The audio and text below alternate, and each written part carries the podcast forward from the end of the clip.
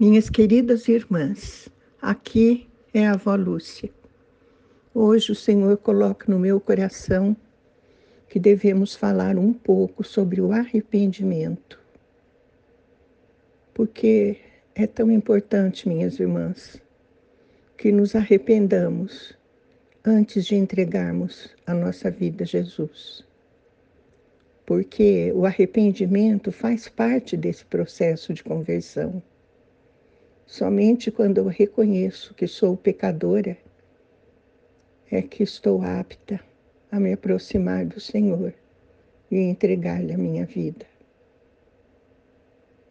Em Lucas 5, 32 estão registradas estas palavras de Jesus.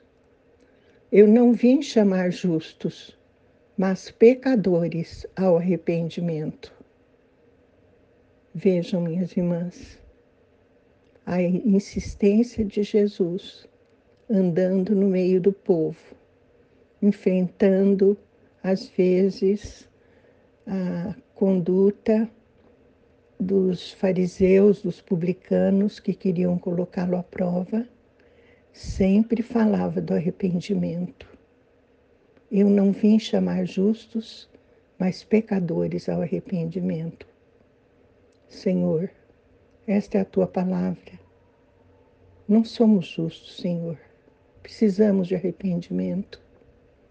Isso nós deixamos nas tuas mãos, para que o Senhor nos mova, nos mova, Senhor, ao arrependimento.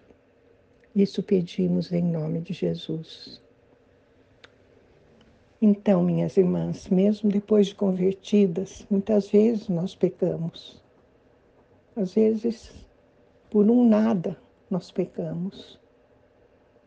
E aí precisamos novamente pedir perdão. Perdão a Deus por não termos andado nos seus caminhos. Quando Jesus voltou de ser tentado no deserto pelo demônio, está registrado em Mateus 4,17 Daí em diante, Jesus começou a pregar: arrependam-se, pois o reino dos céus está próximo. Arrependam-se, arrependam-se.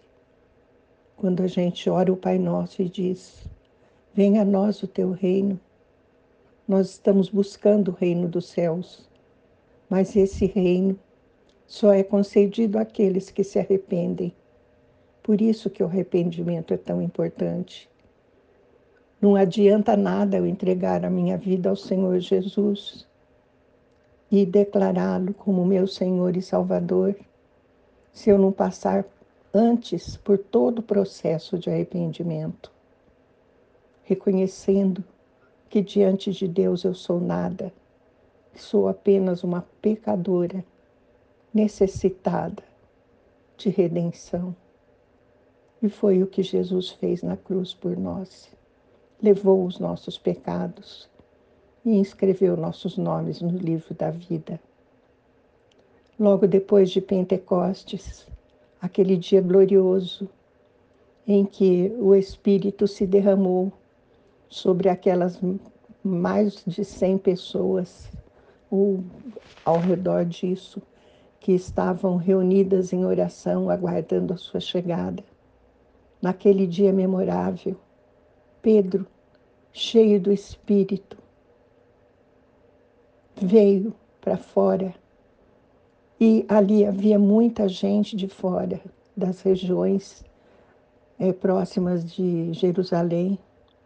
E ele então declara, como está registrado em Atos 3, 19 e 20: Arrependam-se, pois, e voltem-se para Deus para que os seus pecados sejam cancelados, para que venham tempos de descanso da parte do Senhor, e Ele mande o Cristo, o qual lhes foi designado, Jesus.